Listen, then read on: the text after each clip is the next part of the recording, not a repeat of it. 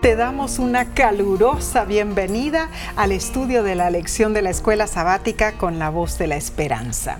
Quizá te has unido a través de la televisión, YouTube o Facebook o tal vez por audio. Gracias por acompañarnos. Omar, ya estamos en la lección número 7 de este, de este trimestre. Para el 13 de noviembre de 2021, esta lección se titula La ley y la gracia. Tremendo título. Estoy emocionado con esta lección. Amén. Pero primeramente vamos a orar en este momento para que Dios bendiga nuestro estudio. Padre que moras en los cielos, es un alto privilegio y estamos agradecidos que podemos estar estudiando la palabra de Dios y las verdades que tú tienes para nosotros esta semana. Te pido que con amor y humildad podamos nosotros recibir y aplicarlo en nuestras vidas y en la vida de muchos otros más. Y esto lo pido en el nombre de Cristo Jesús. Amén. Amén. El texto de esta semana eh, se encuentra en Gálatas, capítulo 2, versículo 21. Y dice, no desecho la gracia de Dios pues si por la ley fuese la justicia, entonces por demás murió Cristo. Volver al sistema legal de justificación por obras, hermanos, anularía todo lo que se ha recibido mediante la gracia de Dios por la fe en Jesucristo. Cierto. Pablo en este versículo se niega a acceder, aunque sea por un momento, a las exigencias de aquellos que, como Pedro y los judaizantes, insistían en volver a las obras de la ley como base para la justificación. Así es. Esto puede considerarse como una reprensión del proceder de Pedro. Resulta, pues, e-, evidente la conclusión de Pablo, que los que como Pedro se separaban de los cristianos gentiles estaban frustrando la gracia de Dios. En verdad, si no se necesita la gracia, el Evangelio no tiene valor, ni atracción alguna. Si por las obras de la ley uno pudiera obtener todos los beneficios que vienen por medio del Evangelio, el plan para la salvación del hombre por medio de Jesucristo habría sido innecesario. Pero volvamos al estudio de esta semana, la ley y la gracia el autor de la lección asegura lo siguiente. Aunque se expresa de diferentes maneras y en diversos contextos, el tema de la ley y la gracia indudablemente se encuentra en toda la Biblia, incluyendo el libro de Deuteronomio. Sí, Deuteronomio también presenta la relación entre ley y gracia, pero en un contexto peculiar. En forma concreta, la gracia se encuentra en toda la Biblia, incluyendo Deuteronomio. La gracia de Dios está contenida en su ley y la ley demuestra su gracia. Ahora, la ley y su gracia son inseparables y el propio espíritu de obediencia de la ley se basa en la gracia divina. Qué hermoso. Es interesante. Amén. La pluma inspirada lo aclara. Las condiciones para obtener la vida eterna bajo la gracia son exactamente las mismas que existían en el Edén una justicia perfecta, armonía con Dios y completa conformidad con los principios de su ley. La norma de carácter presentada en el Antiguo Testamento es la misma que se presenta en el Nuevo Testamento. Por eso, es importante en sí estudiar la Biblia completa y minuciosamente. Claro que sí. Allí en la palabra está la sabiduría, la poesía, la historia, la biografía y la más profunda filosofía. Allí está el estudio que despierta la mente a una vida vigorosa. si se estudia la Biblia con un espíritu dócil y educable, es imposible que el intelecto no se desarrolle y fortalezca. Aquellos que mejor conocen la sabiduría y el propósito de Dios tal cual están revelados en su palabra, llegan a ser hombres y mujeres con fuerza mental. Ah, qué lindo, linda esa cita que leíste, Omar, de hijas de Dios. Eh, precioso en verdad como ella lo explica. Y alabado sea Dios por regalarnos su santa escritura.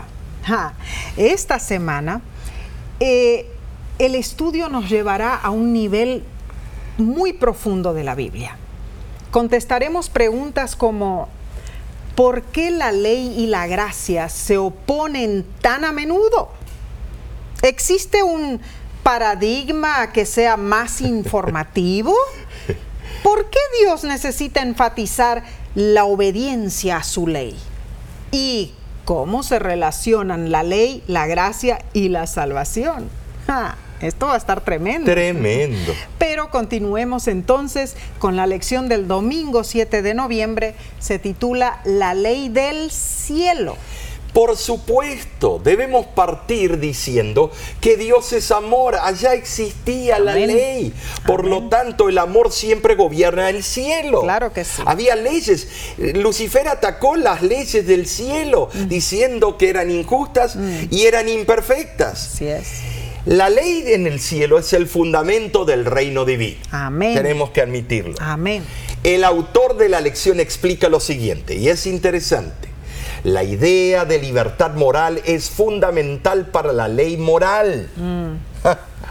Las partículas subatómicas, las olas del océano, los canguros, aunque hasta cierto punto siguen la ley natural, no siguen la ley moral ni la necesitan. Solo los seres morales la siguen, por lo que incluso en el cielo Dios tiene una ley moral para los ángeles. Ah. Pero Lucifer quebrantó esta ley moral. Mm. Eh, debemos entender eso, que allá en el cielo se quebrantó por primera vez la ley moral. Ah, tremendo, tremendo.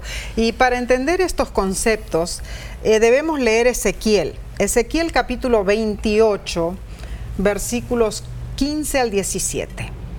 Perfecto eras en todos tus caminos desde el día que fuiste creado hasta que se halló en ti maldad a causa de la multitud de tus contrataciones fuiste lleno de iniquidad y pecaste, por lo que yo te eché del monte de Dios y te arrojé de entre las piedras del fuego, oh querubín protector.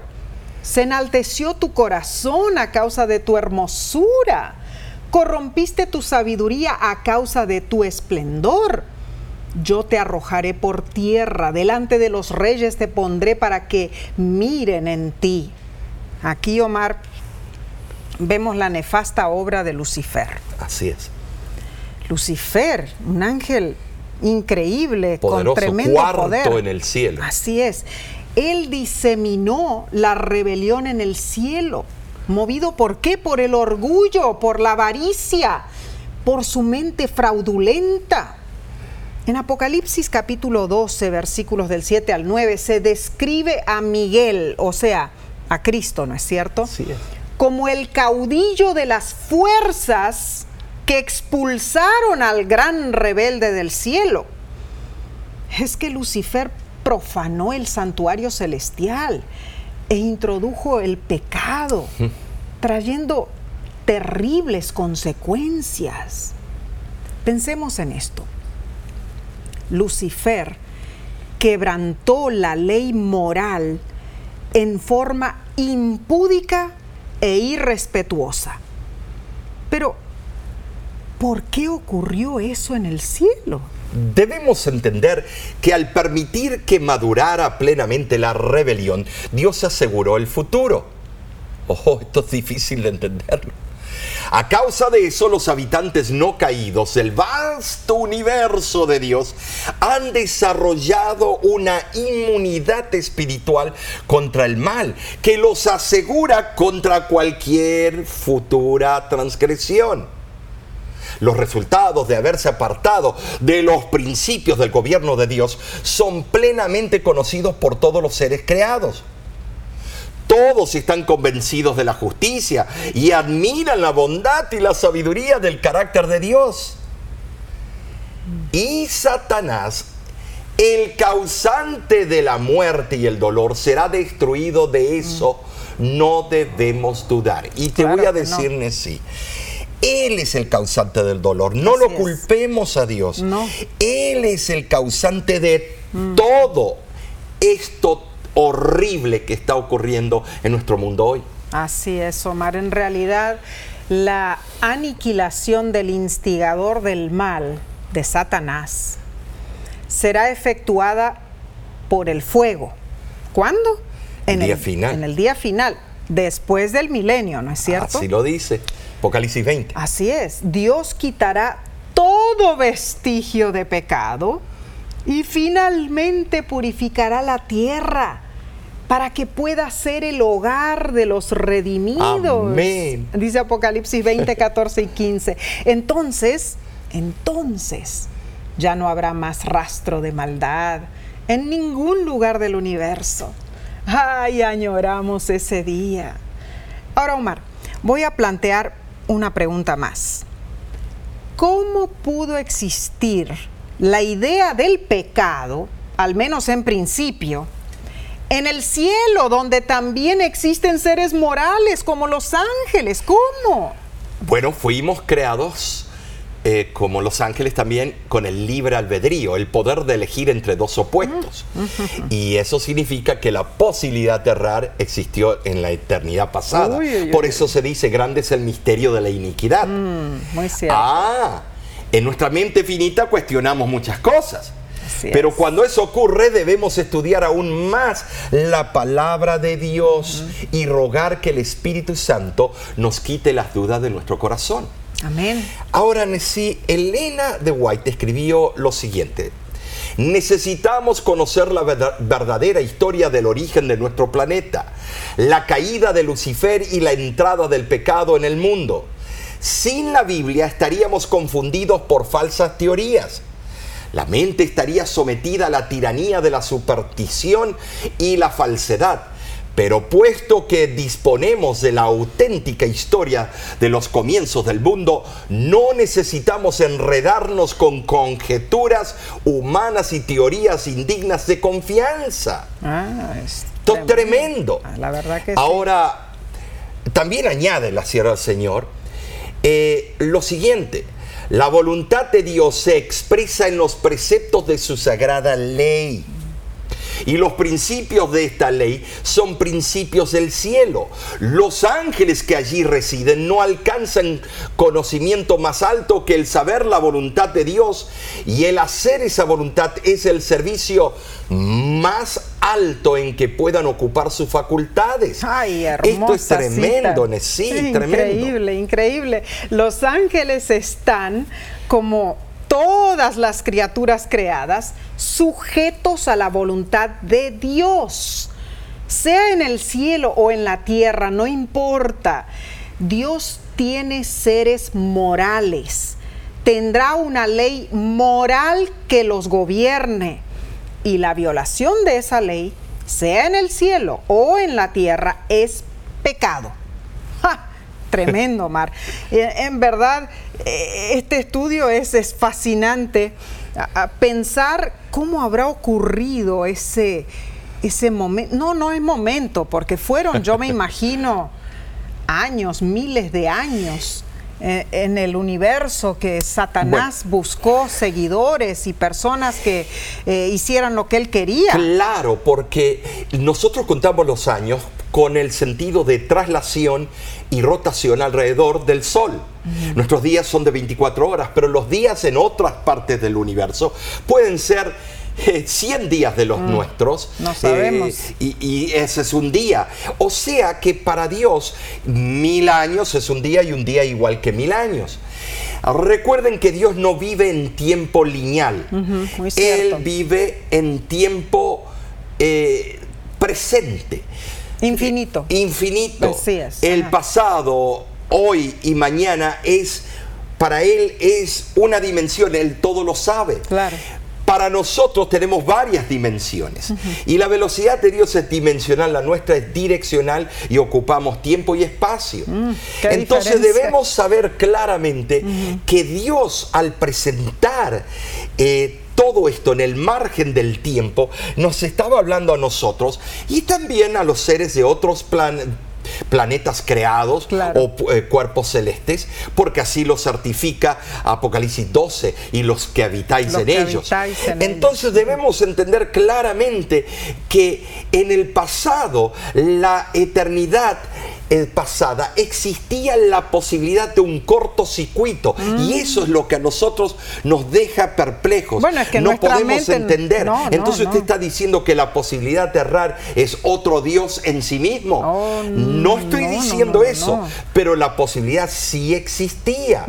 Y por haber existido, entonces Dios tenía que poner el libre albedrío, el poder de elegir entre dos opuestos. Claro. No ponernos un microchip, vas a hacer el bien, vas a hacer el bien. Eh, entonces, no, estimados, eh, Él no podía Tremendo. ponernos una programación ya predispuesta, porque entonces no seríamos seres racionales, sino seguimos lo que él, eh, él había puesto en ese microchip. Claro, Eso es lo maravilloso de Dios. Dios en realidad pensó en cada detalle la hermosura de darnos a nosotros La la, libertad. libertad. Amén. Entre dos opuestos. Claro, claro. Eh, ah, c- claro que yo veo más fácil entender la caída del hombre y la mujer, pero la de Lucifer que tenía todo regalado, que era el cuarto en poder, que quería ser igual que Dios y por eso se enojó y dijo que sus le- leyes eran injustas y, y imperfectas, que él podía ser un gobierno mejor, fue el primer político, el primer mentiroso, el Wow. padre de la mentira, lo dice Así Juan es. capítulo 8. Así Eh,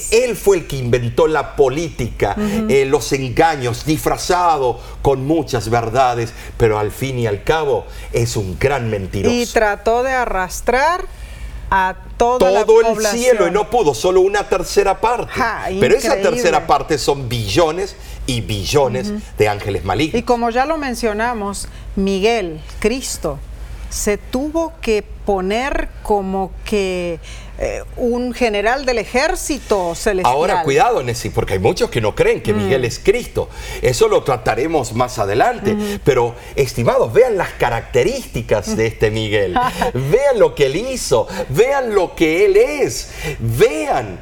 Algunos lo sacan fuera de contexto. Miguel es el único que tiene derecho a hacer lo que él va a hacer Mm. en este día. Tremendo, nos estamos gozando en el estudio de esta semana y continuaremos con el día lunes, pero después de un corto receso. Volvemos en unos instantes.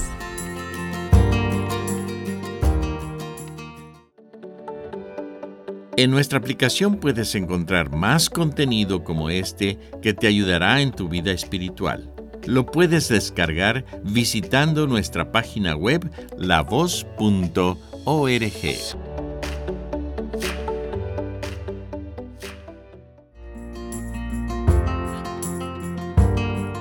Agradecemos a Dios por ti, por acompañarnos en este importante estudio de las Santas Escrituras. Estamos en la lección del lunes 8 de noviembre titulada La ley en Deuteronomio. Vemos nosotros, Nesí, eh, en este título, a la nación hebrea recibiendo los últimos consejos de parte de Moisés. Y algo que se reitera múlti- múltiples veces es la importancia de obedecer. ¿Cierto? Deuteronomio 17, 19 dice, y lo tendrá consigo y leerá en él todos los días de su vida para que aprenda a temer a Jehová, su Dios, para guardar todas las palabras de esta ley y estos estatutos, para ponerlos por obra. Ahora sí, vez tras vez se repite el mismito concepto Ah. sobre la obediencia de los estatutos. Así es.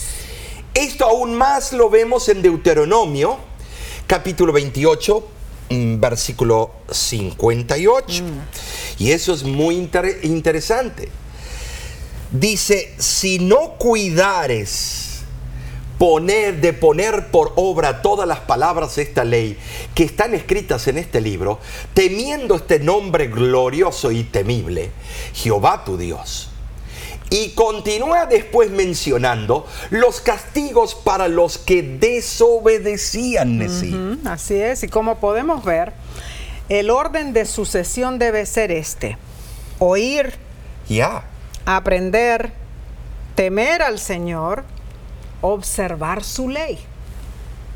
¿Por qué tanto detalle, Omar? Es que es ¿En realidad? necesario. Eh, prioriti- eh, hay, que- hay que poner una prioridad al proceso de la salvación. Hay que ponerlo. Claro que sí. Y es- Si, si no, eh, un proceso desorganizado no te lleva al, al producto De final. ninguna manera. Bueno, que Dios es inigualablemente sabio. La ley, o sea, la ley como la vemos, inherentemente nos muestra lo que es correcto y bueno. Pero al final es Dios quien nos cambia. O sea, la ley nos muestra, Dios nos cambia. Dios es quien nos sana, Dios es quien nos salva. Eh, Hermanos, aquí no se trata de saltar obstáculos o, pasar por aros. No, no, no, no, no. Se trata de conocer a Dios y confiar en Jesús, a quien Él envió para salvarnos. Cuando, cuando nos miramos en el espejo de la ley de Dios y vemos nuestros defectos, podemos llevar al, llegar allí al único que puede rehacernos a su imagen y adaptarnos para, para toda la eternidad. Cuando amamos a Dios y obedecemos su voluntad, lo hacemos porque nos deleitamos en los requerimientos de Dios.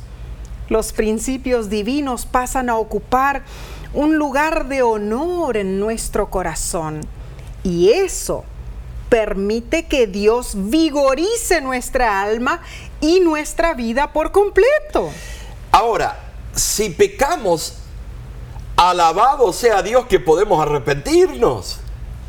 Saben, el arrepentimiento genuino, o yo digo, el arrepentimiento genuino, trastrueca o invierte la maldición que sigue a la rebeldía. No existe entre Dios y el pecador ninguna separación tan ancha ni tan profunda que no pueda cerrarse en el momento cuando el pecador se vuelve a Dios. Oh, el gozo de. Dios es completo cuando una persona se vuelve a Él. Gloria a Dios. Porque entonces puede derramar sobre ella las bendiciones del cielo. Amén. Vemos claramente que Deuteronomio incluye una gran lección objetiva de la ley de la gracia. Así es, Omar. Y para ilustrar la gracia de Dios, voy a narrar la historia de lo que le ocurrió a Preston, Ah, un joven veterano de la guerra de Vietnam. Resulta que una mañana muy temprano, aún usando su uniforme militar, Preston se dirigía en su automóvil por una angosta ruta del estado de Oklahoma y decidió descubrir cuánta velocidad podría sacarle a su automóvil, así que ¡rum! lo aceleró a lo máximo. Justo cuando llegó a la cima de una loma, alcanzó la velocidad extrema, pero allí, en esa cumbre, sin ser visto hasta que ya era demasiado tarde, se encontraba un policía con un radar. Preston supo de inmediato que todo se había acabado. Detuvo su automóvil y quedó esperando la multa que seguramente recibiría. El policía detuvo su auto y procedió a acercarse al joven, quien ya tenía en su mano su licencia de conducir, la registración del auto y la prueba del seguro. ¿Tienes idea de lo rápido que estabas conduciendo? le preguntó el oficial. Ah, no exactamente, le replicó Preston un tanto avergonzado. 163 millas por hora, le contestó el policía. Hmm, eso me suena bastante bien, replicó el joven y esperó luego la recriminación. Pero el policía le preguntó, óyeme, ¿te importaría que le echara una mirada al motor de tu auto? Preston abrió los ojos y dijo, no, de ninguna manera, señor oficial. Eh, sería un placer mostrarle el motor. Y una media hora más tarde los dos estaban conversando ah, como viejos amigos. sí, conversación de hombres. Mientras infatuados veían el arte de la mecánica del vehículo. Y luego resulta que el policía se despidió, se retiró y nunca le entregó la multa. Preston solía siempre decir que el oficial le había regalado su gracia ese día. Pero en realidad, Omar, no es el tipo de gracia que nos habla la Biblia, ¿no? Bueno, no. Eso es una gracia barata, mm. que muchos predicadores y iglesias cristianas lo predican. Mm. Y, van a ver por qué digo eso. Tuvo suerte Preston a librarse de una colosal multa. Mm. Cierto. Ir a 163 millas por hora eh, sería un equivalente de 262 kilómetros por hora. ¡Wow! Aquí en California, la primera infracción de manejar sobre 100 millas por hora resulta en una multa de 500 dólares y hasta 30 días de suspensión de la licencia de manejo. Si hay una segunda infracción, puede ser eh, la persona llevada a la cárcel por 30 días y tal vez tenga que pagar hasta 2.000, 2.500 dólares. En verdad, Preston fue afortunado, pero regresemos a la gracia. Es cierto, no se puede comparar este evento con la gracia divina. Dios es misericordioso y piadoso, pero Dios no deja sin castigo a los malvados. Hay que pagar eh, la justa paga por el pecado. Romanos 6:23 lo dice, la paga del pecado es la muerte, alguien lo tiene que pagar. No puede quedar así en el aire y eso es la gracia. No. Debemos recordar que la gracia de Dios no pasa por alto al pecado, castiga el pecado pero de una forma que perdona a quienes son culpables y se arrepienten. Ah, Entonces deberíamos revisar, Necillo, digo, la ilustración de Preston.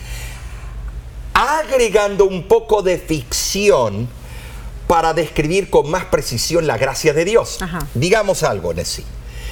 Que cuando Preston llegó a la cima de aquel cerro a 163 millas por hora o más de 200 kilómetros por hora, estaba acelerando a fondo, pudiendo haber provocado que el automóvil siguiera su curso fuera de control, estrellándose el carro eh, en el carro policial. Ah, muy cierto. Pero lo que el oficial debía haber hecho para que fuera un regalo de la gracia completa es escribir la multa pero poner por escrito sobre la multa, decir, yo tomo su lugar, yo pago el precio de esta multa. Wow.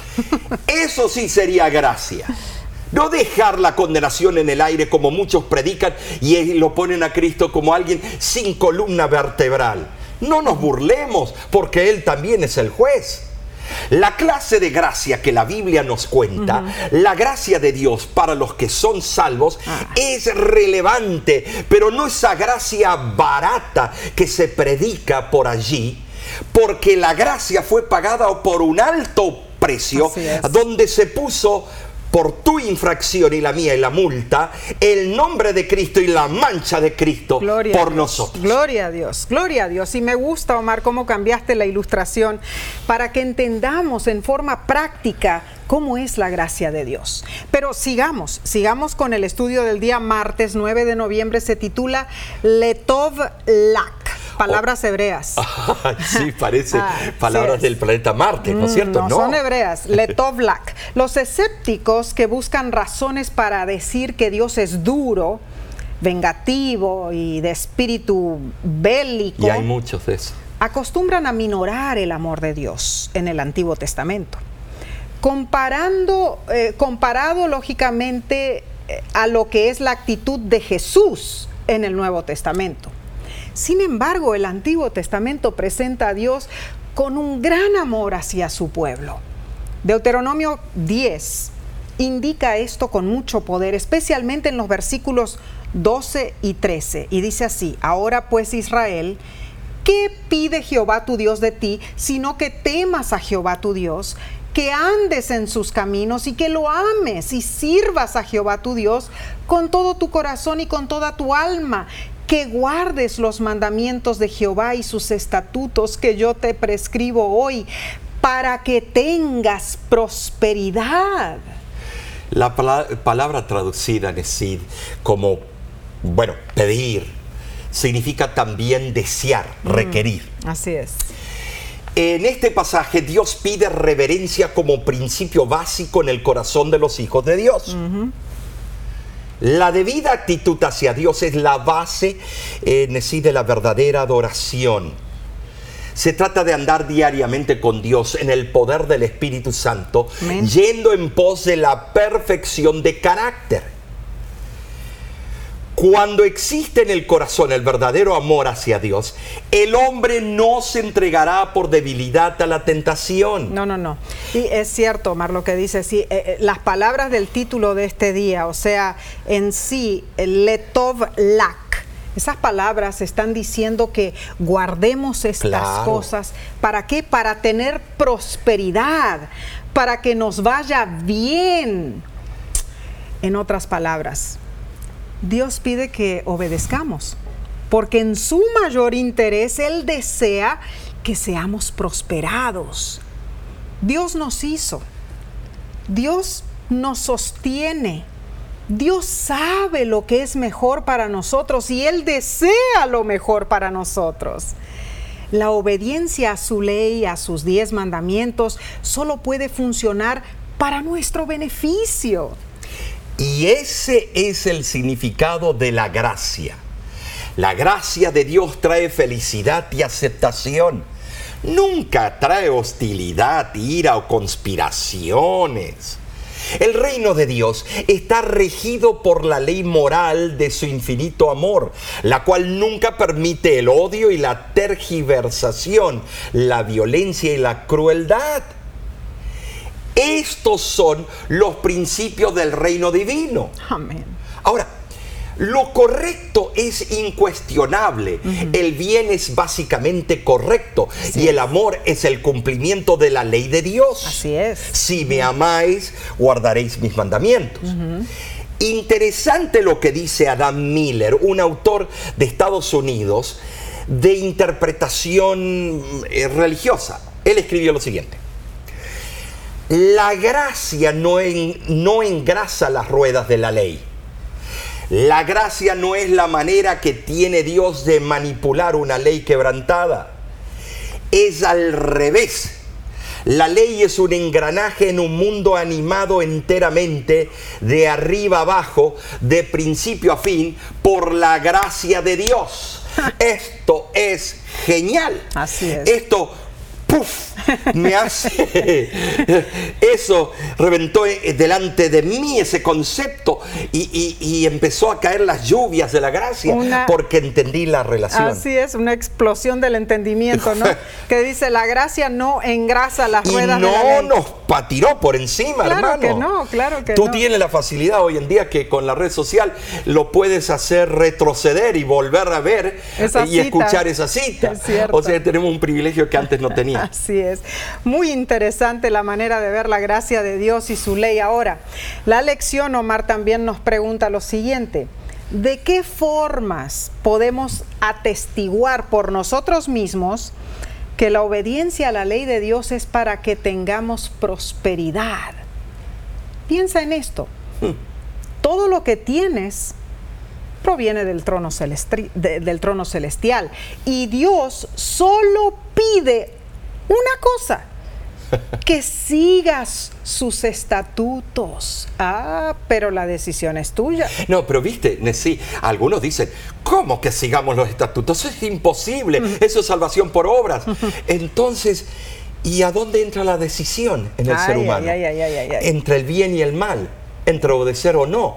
Porque si nada nos debe preocupar y nada es importante, entonces no tenemos que preocuparnos por ninguna decisión. No, no, Pero de acuerdo a la Biblia, tú y yo somos los que decidimos. Así es, la pluma inspirada lo confirma de esta manera. Debido a que Dios es justo, amante y respetuoso de sus criaturas inteligentes, Él no las obliga a la fuerza, no las obliga, fuerza, intimida, ni las engaña a fin de obtener su lealtad, sumisión o acatamiento. Él no usa presión de grupo, ni obliga a una persona a hacer una decisión contra su voluntad. Él apela a la razón y espera que cada persona decida en base al peso de la evidencia y la fuerza del amor. Ay, Omar, esto es algo impresionante Es en realidad. impresionante, Nessie, qué certera esta autora. Se nota que fue inspirada por Dios. Dios no fuerza, Dios no obliga. Es mi oración en realidad, que tú te decidas por Amén Cristo, por eso. que hagas sea. su voluntad.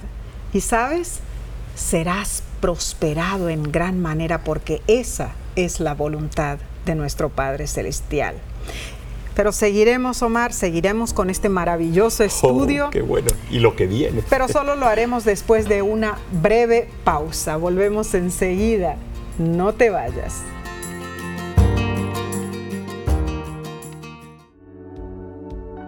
Con seguridad estás disfrutando este estudio de la escuela sabática. Te invitamos a buscarlo en formato de video por nuestro canal de YouTube. Lo puedes encontrar en youtube.com diagonal La Voz de la Esperanza.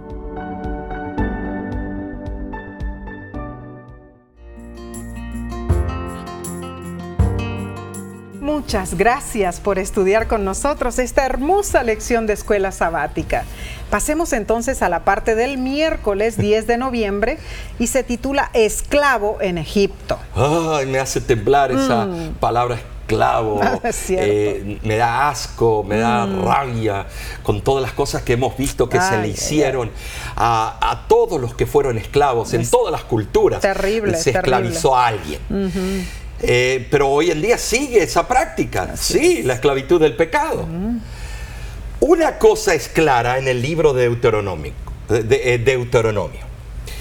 La temática menciona repetidas veces que Dios liberó a su pueblo de Egipto. Y lo pinta en Egipto como si es la cueva de Satanás o del diablo. Eh, es como decir Estados Unidos, ah, la cueva de Satanás. No, hay mucha gente buena dentro de Egipto. Claro que sí. Es un concepto nada más. Deuteronomio 26, 8 dice, y Jehová nos sacó de Egipto con mano fuerte, con brazo extendido, con grande espanto, y con señales y con milagros. Y Miqueas 6:4 añade, porque yo te hice subir de la tierra de Egipto y de la casa de servidumbre te redimí.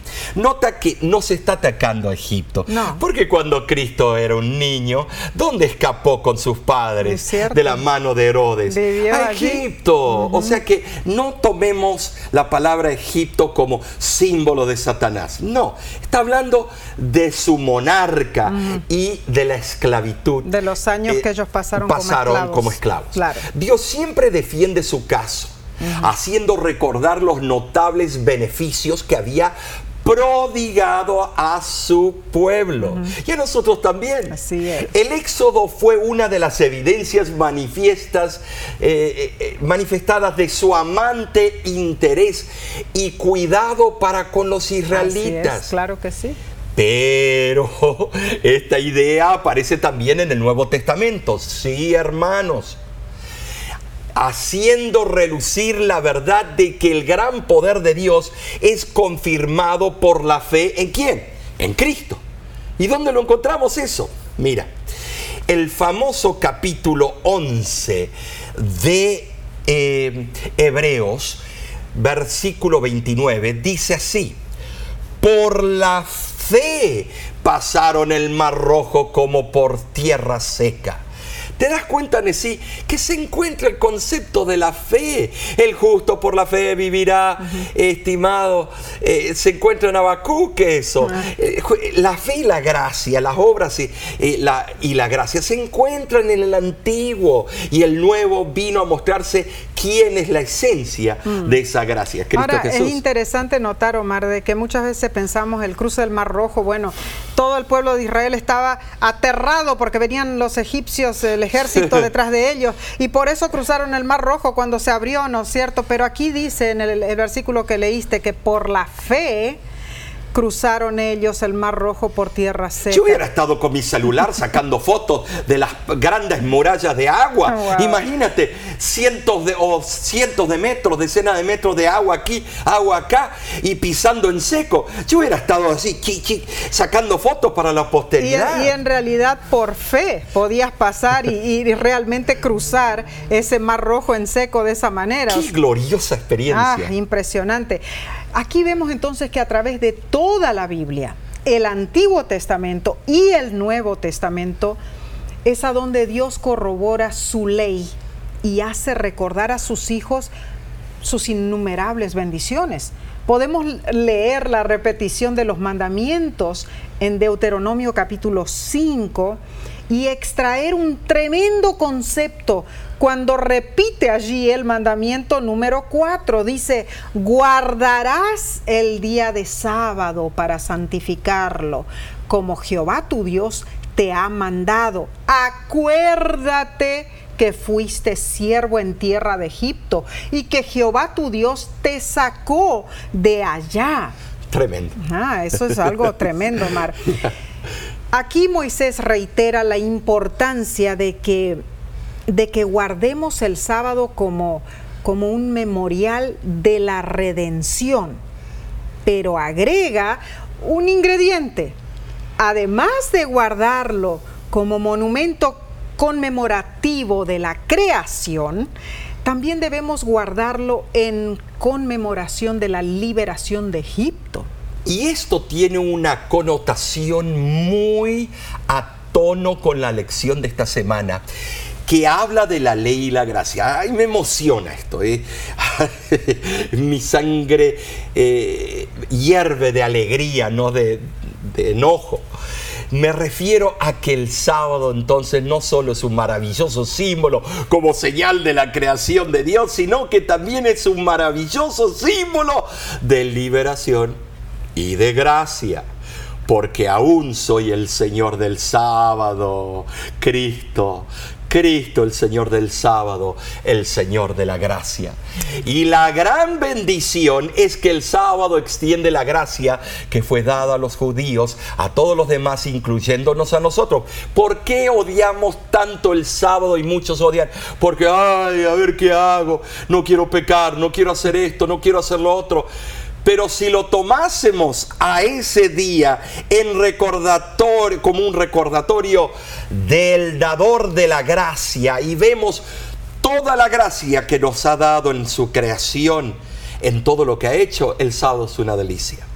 Así que los, lo que Dios hizo por ellos en forma misericordiosa es asimismo compartido con el remanente de los hijos de Dios. Ah. Esto es increíble, Nesí. Gloria al Señor, gloria a Dios por la seguridad que Él nos regala de poder gozar de su gracia y obedecer su ley.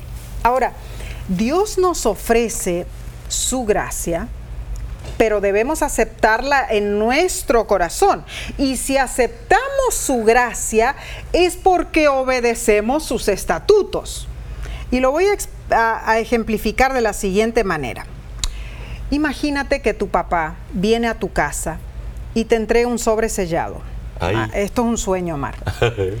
y te dice, hijo, aquí hay un regalo para ti. Es un viaje pagado de dos semanas de vacaciones a Hawái. Incluye el costo del vuelo, hotel, alimentos. Ah, y también incluí una tarjeta de crédito para cualquier otra cosa que tú quieras o necesites. A ver cuando me llega una de esas cartas a mí.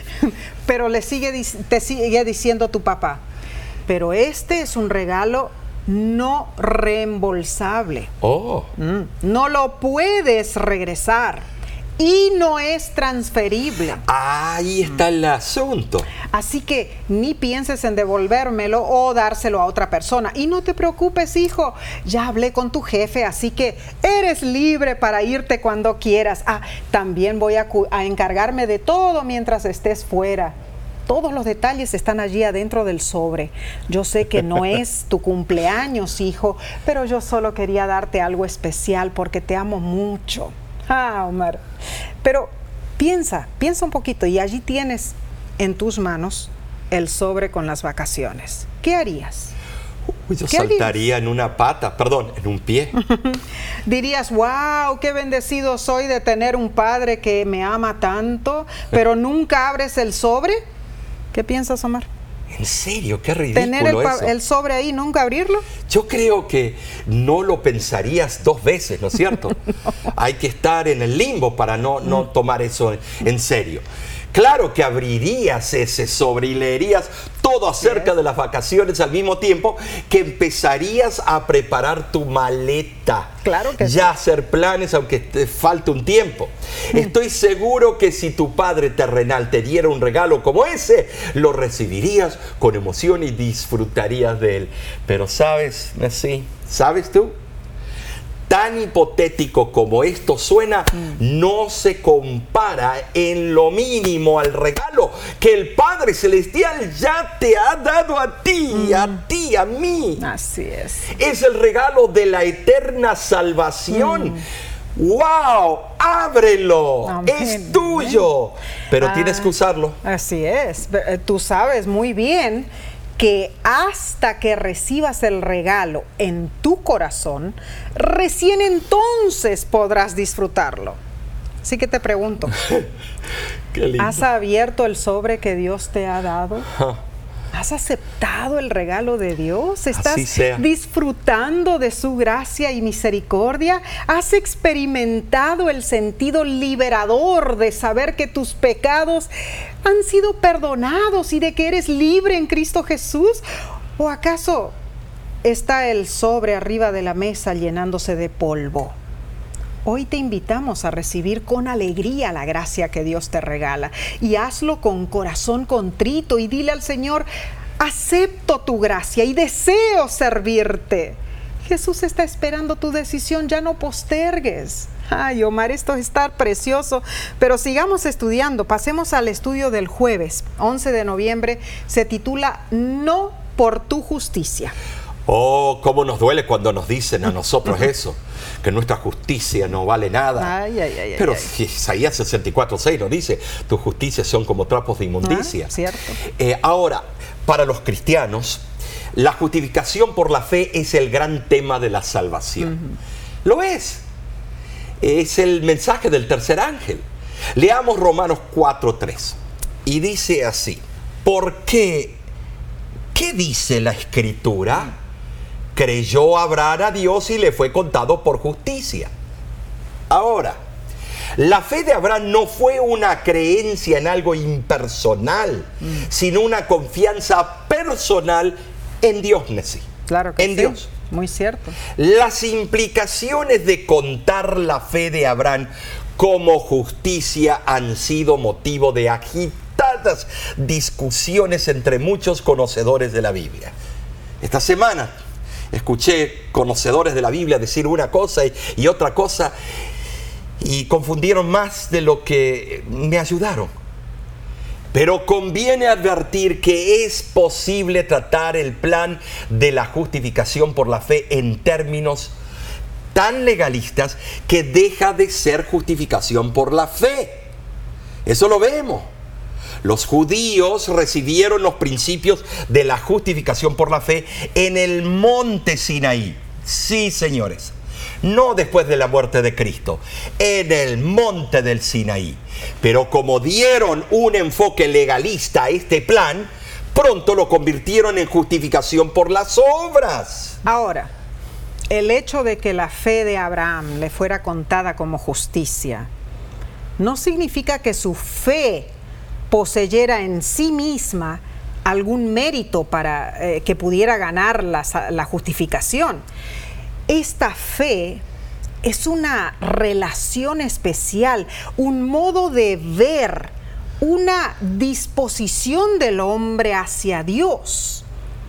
Implica estar dispuesto a recibir con gozo cualquier cosa que Dios pueda revelar y hacer con gozo cualquier cosa que Dios pueda ordenar. Abraham amó a Dios, confió en él y le, obedeció porque lo conocía y era su amigo. Su fe fue una relación genuina de amor, de confianza y de obediencia. Abraham Abraham conocía el Evangelio de la salvación y sabía que su justificación dependía del sacrificio de aquel que vendría. Lo vio cuando Dios le pidió que sacrificara a su hijo Isaac. Ahí entendió lo que el Padre haría por esta raza humana. Ahora, vayamos al libro Patriarcas y Profetas, que es una cita donde de verdad implica el verdadero razonamiento. A Abraham le fue revelado el plan de redención en la muerte de Cristo, el gran sacrificio y su venida en gloria. Abraham aceptó con agradecimiento y confianza la expiación hecha por Cristo y la justicia de Cristo en el lugar de la suya. Claro que sí. Esto le permitió que se le contara o acreditara la justicia. Mm. Esta es la justificación por la fe de la cual disfruta todo cristiano en sí. Alabado sea el Señor. Amén, amén, Omar. Pero esto no niega la necesidad de las buenas obras, ¿no es Sí, pero son las obras de Cristo, mm, no son. Claro que sí. La, la, la verdad, en realidad, fundamental es que el hombre no es justificado por sus obras, sino por la fe, la cual lo hace participante de la justicia de Dios. Y eso genera e inspira buenas obras ah, en él. Mediante la fe, el pecador arrepentido presenta delante de Dios los méritos de Cristo, no los suyos. Y entonces el Señor le abona a su favor la obediencia del Hijo de Dios. Elena de White lo, lo expresó de esta manera. ¿Qué es la justificación por la fe? Es la obra de Dios que abate en el polvo la gloria del hombre y hace por el hombre lo que éste no puede hacer por sí mismo. Amén por esta cita. La verdad que necesitamos más explicación. Así es el sublime amor de Dios. Y el libro El Camino a Cristo lo reitera. La comprensión positiva de que Dios no solo me ha perdonado, sino que también me ha imputado la justicia de Cristo, no solo me llena de gratitud, sino también de esperanza y anhelo para el futuro. Dios anhela no solo perdonarme, sino también restaurar mi comunión con Él. Pensar en la justificación sencillamente como un perdón es quizá ocuparse demasiado del pasado. Dios desea que yo sepa que no solo me ha perdonado, sino que también está preparado para tratarme como si yo nunca hubiera pecado. La innegable verdad la encontramos en Deuteronomio 9:5 donde dice, no por tu justicia ni por la rectitud de tu corazón. Hermanos, no hay forma de que podemos salvarnos a nosotros mismos. Dependemos de Dios. Segunda de Timoteo 1.9 lo confirma, no conforme a nuestras obras, sino según el propósito suyo y la gracia que nos fue dada en Cristo Jesús. Alabado sea Dios, porque a pesar de nuestras faltas, de nuestra testarudez, nuestro Padre Celestial hace hechos grandiosos en nosotros Y lo único que nos pide es que le obedezcamos. Dios nos ha salvado por gracia. Entonces, en respuesta a ese don tan maravilloso, tomaremos la ley escrita en nuestro corazón, la atesoraremos y con la ayuda de su espíritu tendremos poder para obedecer su ley. Qué hermosa lección, sí. Amén. La verdad que hemos gozado. Yo estoy emocionado. Amén. Porque si esta fue así, me imagino la que viene. ¡Wow! Eh, esta semana fue tremendo. Nos queda la verdad estampada en nuestra mente y nuestro corazón. ¿No es cierto? Amén. Eh, recibimos nosotros la gracia sin merecerla por Cristo es. Jesús. ¿Estás de acuerdo? Amén. Entonces solo nos resta decir el fin de todo el discurso oído es este. Teme a Dios y guarda sus mandamientos porque esto es el todo del hombre. Ah, entonces, Ay, qué lindo. terminando esta lección tan preciosa, te, invi- te invitamos a compartirla ah, con otros para que ellos también sean bendecidos. Y la próxima semana únete nuevamente con nosotros. Pero ¿cuál, cuál va a ser el título? Vamos a estudiar juntos. El título de la lección es Escoge pues la vida. Recuérdate, suscríbete en nuestro canal de YouTube. Hay mucho material allí que te puede ayudar. Y te esperamos siempre en el Señor. Que Dios te bendiga.